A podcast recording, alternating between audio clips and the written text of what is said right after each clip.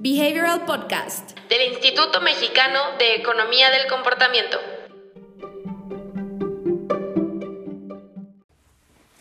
Ok, ok, ya estamos acá también. Hola a todos, buenas tardes, esperamos que estén muy bien. Bienvenidos a una sesión más del Behavioral Club. Eh, yo soy Diana Hernández. Y Emiliano Díaz. Y recuerden que hoy es nuestra última sesión revisando el libro Engage de Amy Bucher, que fue el libro que revisamos durante el bimestre octubre-noviembre. Y eh, pues esta es la última sesión, entonces todo lo que ya hemos estado revisando en las sesiones pasadas sobre cómo presentar el menú de opciones para tus clientes, para tus usuarios, todo lo que estuvimos hablando sobre también las metas, la retroalimentación que es importante para que apoyes el cambio de comportamiento que buscas promover en una aplicación, ya sea de eh, pérdida de peso o alguna tienda o lo que sea. Recuerden que cambiar comportamiento aplica para todo, para tomar una decisión diferente de compra, para que prefieran la marca que nosotros estamos buscando promover. Eh, llevar a cabo comportamientos que pueden ser más favorecedores para la persona, ahorrar, perder peso, ejercitarse, lo que sea. Todo lo pueden eh, encontrar aquí y todo eso es cambio de comportamiento. Si lo piensan, todo el tiempo estamos pidiéndole a la gente que cambie su comportamiento o que adopte algún producto o servicio diferente a lo que ya vienen haciendo anteriormente. Y pues bueno, eh, en la semana, en la quincena pasada estuvimos hablando un poco sobre las preferencias personalizadas que podemos darle a las personas para que empiecen a usar nuestro producto de una forma mucho más eh, amistosa, por decirlo, o que empiecen a hacer mucho más, eh, que nuestro producto sea más amistoso con las personas y con eh, la privacidad que buscan mantener o lo que ellos van prefiriendo hacer sobre sus perfiles o no. Por ejemplo, teníamos este presentábamos este ejemplo de los daily mixes que nos ofrece Spotify, que con base en nuestras preferencias empieza a hacer una perfilación de qué es lo que nos gusta, qué es lo que nos gusta y nos empieza a sugerir y se empieza a alimentar el algoritmo. Entonces, así funciona, por ejemplo, Spotify, también hablábamos de Amazon, de los patrones de compra que puede también eh, identificar Amazon y entonces nos empieza a sugerir productos similares o eh, de la misma marca para que nosotros vayamos justamente Em, adoptando el uso de esta plataforma y así lleguemos a el cambio de comportamiento o la adopción de la plataforma de la que estamos tratando de hablar. Que en este sentido la personalización es una herramienta muy utilizada en términos de cambio de comportamiento, ¿no? Es decir, la personalización se ha utilizado desde las primeras herramientas, por ejemplo, que se integraron a intervenciones de gobierno, ¿no? Es decir, las primeras intervenciones públicas utilizaban mucho elementos eh, que iban en esta línea, ¿no? Al final del día son cosas que nos ayudan a pues, hacer o llamar la atención de las personas hacia el objeto. ¿no? Se utilizaban mucho cartas personalizadas. Ustedes pueden encontrar muchos experimentos en donde simplemente el agregar esta dimensión de personalización no te cambia completamente la situación, pero sí te ayuda a llamar la atención de las personas, cortar la inercia y trasladar mucho mejor el mensaje. ¿no? Y al final del día, estas intervenciones que están considerando estos elementos de personalización tienden, como decía Diana, a hacer o a facilitar las condiciones de adopción de manera considerable, ¿no? Es decir, estos elementos son cosas que otra vez llaman la atención de la persona, cortan la inercia, que en términos generales son dos cosas vitales para poder facilitar y considerar el cambio de comportamiento. Exactamente. Y hablando también y sobre esta línea de los eh, cambios que duren y de el diseño que sea un poco más amigable para las personas, eh, Amy Bucher dice en su libro que un producto correctamente diseñado permite que las personas formen apego hacia el mismo producto al existir una personalización. Y es lo que estamos viendo eh, justamente con todo lo que nos está diciendo Emiliano, las primeras intervenciones y la forma más efectiva de llamar la atención de las personas es mediante la personalización del envío de correos, de cartas, eh, de experiencia incluso con una aplicación. No es lo mismo entrar a una aplicación que puede tener un eh, perfil o un, una pantalla genérica para todos a una aplicación que te dice bienvenido tal, bienvenida Diana, bienvenido Emiliano, eh, buenos días, cualquiera de esas cosas valen mucho la pena. Mucho del, del, del, objetivo de Amy en este caso es hablar un poquito de elementos que nos pueden ayudar a que las personas justamente generen este vínculo con las plataformas, ¿no?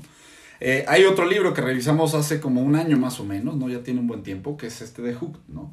Y si se acuerdan, si alguno de ustedes nos estaba viendo cuando estábamos reseñando este libro, ¿no? Hablábamos de que una de las dimensiones importantes que propone Nireyal justamente para facilitar el vínculo o la vinculación de una persona con un objeto, una plataforma, él lo, o se refiere a estos elementos como la inversión, que prácticamente son estos elementos de personalización, Exacto. de utilizar los elementos de la plataforma para convertirlo en, o convertirla en mi plataforma, ¿no? Justamente este principio y lo bonito de, estos, de este libro de Amy, que toma al final del día varios principios que hemos revisado en otros lugares y los condensa todos, ¿no? En este caso, la aplicación que da Nireyal es muy específica, pero justamente esto que menciona Amy en el libro, o todo este último capítulo de Amy en el libro, va a tocar muchos elementos de cómo traer este vínculo de la persona con la plataforma. ¿Por qué? ¿Por qué, por qué nos interesa que la persona se vincule con la plataforma, por ejemplo? Porque así vamos a dificultar un poco más el abandono. No es lo mismo eh, abandonar una plataforma que no contiene nuestros datos o de alguna manera no está personalizada a nuestros gustos o preferencias a abandonar una plataforma a la que ya le dedicamos tiempo, tal vez dinero, tal vez eh, datos también. Entonces, si nosotros empezamos a definir un perfil o si nosotros empezamos a detallar algunas cosas de nuestras preferencias en la plataforma, va a ser mucho más difícil que abandonemos la plataforma o que la eliminemos y la cambiemos por otra. Por, en el caso, por ejemplo, de eh, Spotify o de Apple Music, no es lo mismo. Si tienes que cambiarte de una plataforma a la otra, vas a preferir quedarte en la que ya tiene tus gustos, tus preferencias, tus canciones guardadas, eh, lo que te gusta y lo que no. Que el objetivo al final de esto es tangibilizar, ¿no? Es decir, el objetivo de hacerte tener esta, digamos, relación, esta vinculación con la plataforma es que cuando decidas o cuando quieras decidir abandonar la plataforma, existe esta posibilidad de tangibilizarte las pérdidas de. Ujú. Es decir, el objetivo de esta personalización, incluso mucho de lo que se habla es que la persona justamente tenga el motivo para responder a este elemento, Exacto. porque es algo que está vinculado con la persona. Es bien interesante porque este principio son hasta lógico. Y dices, bueno, pues obviamente alguien le va a hacer más caso cuando se dirigen por su nombre a alguien, ¿no? Pero es impresionante ver cómo muchas veces por facilidad se mandan, por ejemplo, correos masivos, ¿no? Donde no, o ustedes lo van a ver, ¿no? Oye, estimado usuario, ¿no? Es decir, es muy importante que este tipo de elementos se traten de integrar con la personalización para, por, en este, más bien, en estas interacciones sencillas, facilitar el acceso, ¿no? Y en los otros casos un poquito más complejos, sí facilitar de hecho, con Irial se habla mucho de esta idea como de una correa, ¿no? En donde dices, mira, se me va a ir la persona, bueno, activo este elemento de pérdida, activo este elemento de vinculación y con la correa, digamos, busco retenerlo. Que sea perfecto, no necesariamente, pero justamente es una recomendación de diseño que se aborda mucho. Les digo, lo, lo atractivo del libro de Amy Bucher es que es como una. Es, es como condensar, ¿no? Es como Sí. tomar una, una masterclass de esto y ver varios de los conceptos que se revisan en otros, bus, en otros books, en otros libros, discúlpenme, y que se integran justamente a el, la teoría que, o a la visión de Sí, ¿no? Realmente. Y que al final sí, otra cosa que también es muy importante y de la que estamos hablando todas estas semanas es que al final si el usuario sí busca abandonar la plataforma, no lo estamos, no le estamos prohibiendo esa opción, no lo estamos limitando, no estamos haciendo algo para que no se vaya, sino que le hicimos la experiencia tan favorable mientras estuvo usando la plataforma que cuando se va es importante resaltar el hecho de, ok, bueno, pero si te vas, vas a perder esto, ¿ya lo consideraste? Sí. Entonces, si la persona quiere abandonar y quiere hacer el cambio, por ejemplo, de la plataforma que hablábamos hace ratito, lo va a hacer, eso no lo va a detener, pero eh, la experiencia se ve mucho más favorecida cuando es una experiencia diseñada a la medida del usuario.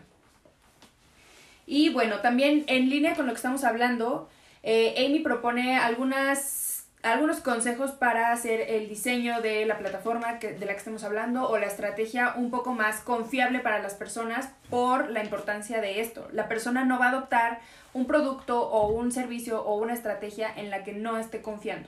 Entonces, lo que podemos hacer para incentivar esa confianza es ofrecerle al usuario una experiencia justa y que reciba lo que nosotros prometimos, desde las expectativas que tenga el usuario, averiguar las expectativas de las personas y entonces alinearnos a que reciba lo que espera, a lo que prometemos, puede ser un trato muy bueno, porque si prometemos algo que al final terminamos no cumpliendo o em, la plataforma no es lo suficientemente, digamos, poderosa como para llevar al usuario al cambio que está buscando, entonces, ¿qué va a pasar? Se va a dar cuenta que esa aplicación no lo va a ayudar a cumplir sus objetivos y va a abandonar. Correcto. Ofrecer la certeza de que sus datos de perfil o de pago, si es que hay alguna, eh, algún momento en el que tenga que comprar algún producto o servicio, están seguros. Todas estas cositas se van atando con muchos otros principios que hemos estado revisando en otros libros, por ejemplo, en esto de eh, Hooked, hablando sobre la inversión y el costo hundido de dejar algo que ya no quieres, pero el tiempo que pasaste ya tratando de hacer tu perfil y diseñando y refinando la experiencia que estás recibiendo, se conecta con, por ejemplo, cómo podemos hacerle a la persona tangible el hecho de que sus datos están seguros. O cómo podemos reforzar esa idea de, ok, tus datos están seguros porque estoy operando bajo cierto, em, con cierta aplicación que me permite tener tus datos bancarios más seguros, eh, en lugar de solamente tener como alguna eh, algún sistema que no ofrezca este respaldo o esta seguridad que el usuario identifique como valiosa y entonces se dé más confianza. Que aquí el tema de la confianza, perdón. El tema de la confianza al final es algo que también se aborda mucho en los elementos del libro, ¿no? Es decir, ya lo, ya lo hemos hablado porque las herramientas en general, ¿no? Y buena parte del objetivo de intervenir un contexto para facilitar un comportamiento es dar esa certeza de lo que debe suceder. Entonces, si les parece, ¿no? Que ya hemos mencionado este tema de las certezas porque al final del día es algo que se va a abordar, como dice Diana, con varias herramientas. Entonces, justamente Amy otra vez nos da un acervo de varios elementos que podemos integrar a los problemas que tenemos. Eso es lo rico que nos sacamos del libro al final, ¿no? Exactamente. Y, eh, por ejemplo, otra cosa es que dice, muchos productos requieren que tu usuario se ponga en una posición vulnerable. En el caso de, por ejemplo, las aplicaciones que ayudan a eh, monitoreo de salud mental, por ejemplo.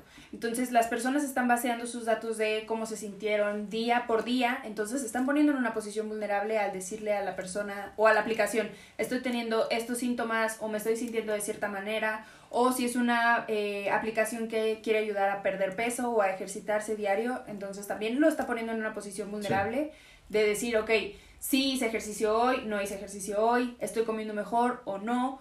Entonces tenemos que diseñar con esto en mente de que el usuario está en una posición vulnerable para hacerle la experiencia lo más amigable y lo más tranquila que se pueda para él. Entonces creo que ahí el tema de la certidumbre y el tema de la facilidad nos lleva a lo que hemos estado hablando recientemente, ¿no? Es decir, las personas que se dedican a cambiar comportamientos realmente, más que manipular las condiciones, lo que tenemos que hacer es facilitar, facilitar los elementos del contexto que va a necesitar la persona para decidir, uno de los cuales es esta certeza.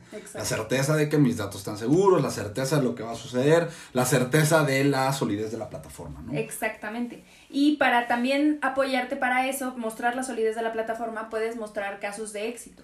Por ejemplo, si, hay, si crea un perfil y hay una persona o te puedes inventar algún como usuario ideal de tu plataforma que puede llegar a tener tantos resultados, puede llegar a sí ejercitarse todos los días, puede llegar a bajar de peso, dejar de fumar, eh, dejar de eh, perder, digamos, el tiempo también en, las, en el celular, que hay muchas personas que bajan aplicaciones para que se condicione el uso que el tiempo que pasan usando la, el celular o el tiempo que pasan en pantalla. Entonces, todas esas cositas de los casos de éxito van a ayudar a las personas a decir, ok, bueno, yo también puedo lograr esto, o yo también esto que quiero lograr va con lo que me está ofreciendo esta aplicación y va con lo que sé que resulta de la aplicación.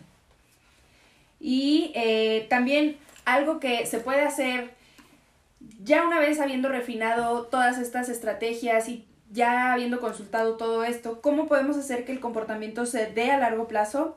Con todo lo que hemos aprendido podemos construir un producto que de confianza, recuerden, tiene que dar confianza para que el usuario se acerque y lo use constantemente, tiene que dar resultados también tangibles y que, por ejemplo, como veíamos en las otras sesiones, los resultados de pérdida de peso, por ejemplo, se ven muy a largo plazo.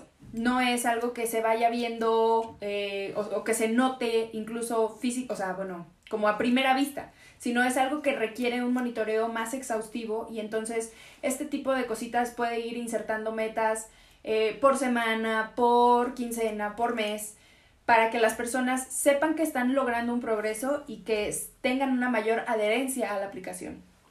Eh, puede también dar retroalimentación, también estuvimos hablando mucho de la retroalimentación y de lo importante que es hacer la retroalimentación oportuna y eh, que sea prominente para las personas y que sea importante.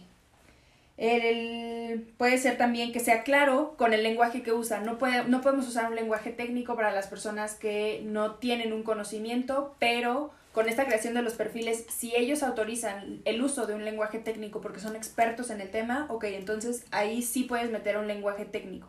Pero si no, tienes que asegurarte que el lenguaje es lo suficientemente claro como para que alguien que no tiene la información, y aquí viene todo este tema de la incertidumbre otra vez, que no tiene la información completa, sepa hacia dónde está yendo con tu producto y cómo lo puede usar. Además tiene que ser amigable y fácil de entender, como ya hemos hablado también en muchas en las otras transmisiones de muchas opciones pueden abrumar a las personas y entonces hacer como una confusión que puede resultar en el abandono. Y bueno, vamos a llegar hacia el tercer punto de nuestra conversación de hoy para hablar sobre el lado ético de cambiar comportamientos. También es algo que hemos revisado en las lecturas que ya hemos tenido tanto de este libro como del libro de Stephen Wendell, que también están en los webinars que pueden encontrar en el canal de YouTube y también de Robin Kragelstein. Entonces, ¿cuál dirías tú que es el lado ético de cambiar la parte ética es, es, bastante simple, ¿no? Al final del día lo que necesitamos es poder trabajar con comportamientos o cambios de comportamientos que son voluntarios, ¿no? Es decir, al final del día dentro del mundo de las ciencias del comportamiento, a partir del año pasado se empieza a manejar este concepto del cambio de comportamiento voluntario como el elemento que tenemos que propiciar. Es decir, lo que implica esto es simplemente estructurar condiciones de cambio de comportamiento que son o que le permiten a la persona extraer valor también, ¿no? Es decir, al final del día si trabajamos unilateralmente en términos de cambio de comportamiento, piénsenlo, estamos cayendo en lo que comúnmente se conoce como manipulación, determinando que yo tengo la visión de lo que es adecuado ver o de que lo que es adecuado este, exponerle a las personas y manipulo el contexto para que esto suceda. Si bien piénsenlo, esto puede ser una excelente manera de llegar al cambio de comportamiento de las personas, es también una excelente manera de llegar al cambio de comportamiento no voluntario, donde una persona impone su eh, visión o su voluntad ante los demás. O su postura, ¿no? Y piénselo, al final del día, ¿quiénes somos nosotros para definir lo que hacen otras personas? Entonces, la parte importante de esto es empezar a hablar directamente de el elemento de eh, la parte ética del cambio de comportamiento, ¿no? ¿Y a qué nos referimos con la parte ética del cambio de comportamiento, ¿no? Perdón, la parte voluntaria del cambio de comportamiento. La parte voluntaria es el momento donde la persona, como les decía, tiene la capacidad de extraer el valor necesario, ¿no? Muchas veces los modelos de cambio de comportamiento están integrando partes donde se aseguran que cubramos esta parte de cambio de comportamiento voluntario previo a poner o a poder implementar las herramientas de cambio ya más intensivas, ¿no? Más manipuladoras, ¿no? Pero principalmente ahí es donde va a estar la línea, ¿no? Hay una imagen mental que quizás es un poquito más clara de ver, ¿no? Imagínense que el proceso de decisión de las personas es como si pusiéramos a la persona a decidir en un cuarto oscuro. Y si nosotros hiciéramos el cambio de comportamiento de manera voluntaria, eh, unilateral, ¿no? Sería como prender una luz, una puerta que está en la esquina de este cuarto y un caminito que es el único camino que te lleva a ese lugar, ¿no? Luego tenemos la alternativa, que sería el cambio de comportamiento voluntario, donde más bien llegamos a este contexto, prendemos todas las luces, le hacemos ver a la persona que hay dos puertas alternativas a esa tercera opción y le permitimos que con su propia... Eh, Expertise, información, todo lo que puede extraer del contexto, tome la decisión más informada y que le convenga más, ¿no? Exactamente, y ahí es en donde justamente caemos en esto que mencionábamos hace rato.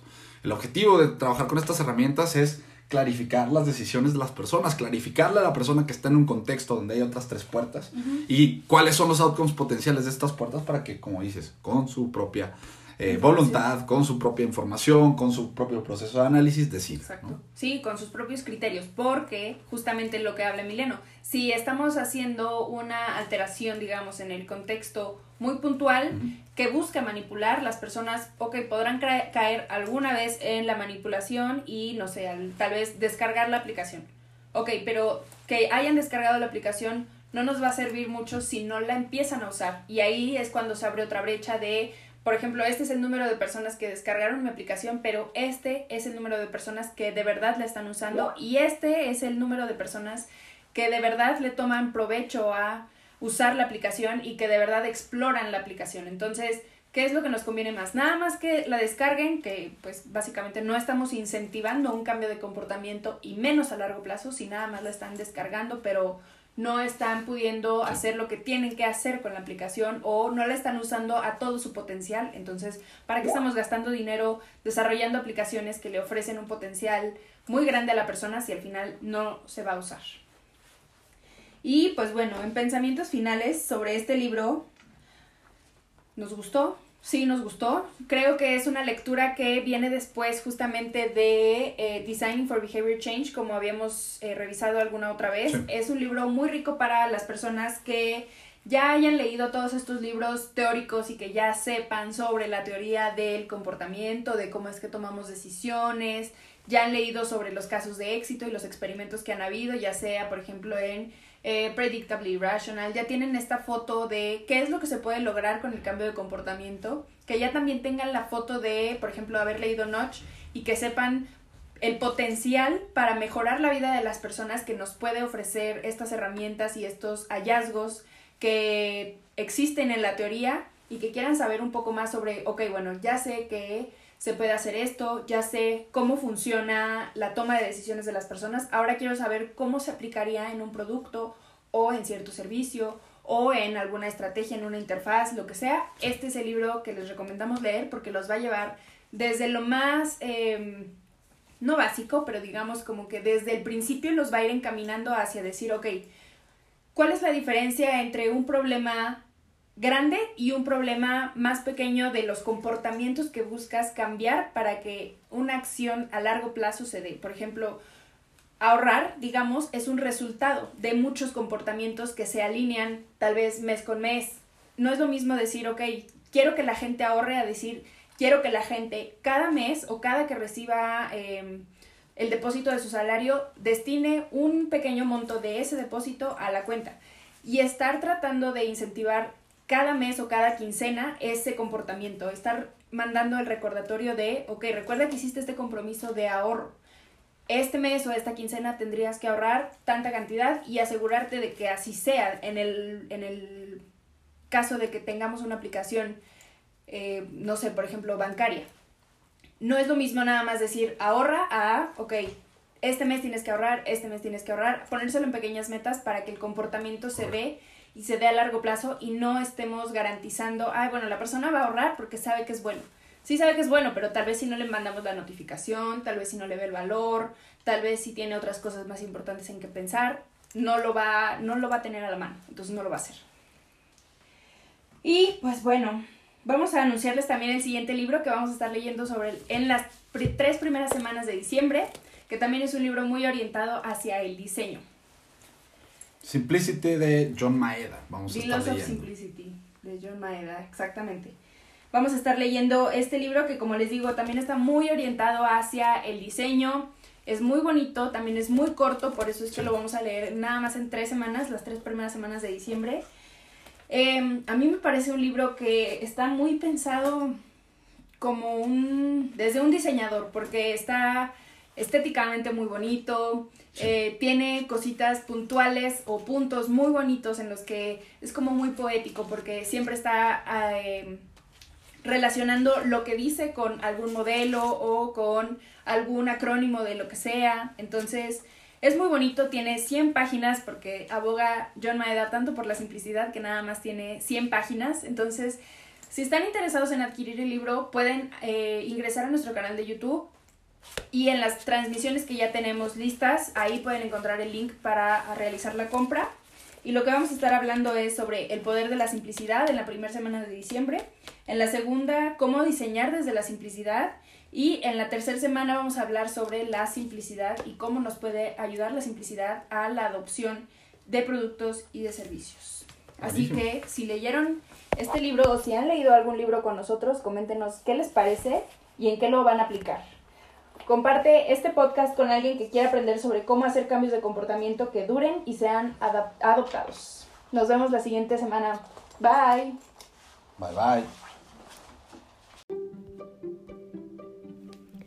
Si quieres saber más sobre los libros y los temas que abordamos en el podcast, ingresa a nuestra página web ecomportamiento.org donde encontrarás libros, autores, blog y mucho más. Encuéntranos en LinkedIn, YouTube y Facebook como Instituto Mexicano de Economía del Comportamiento, en Instagram como imec.mx o en Twitter como ecomportamiento.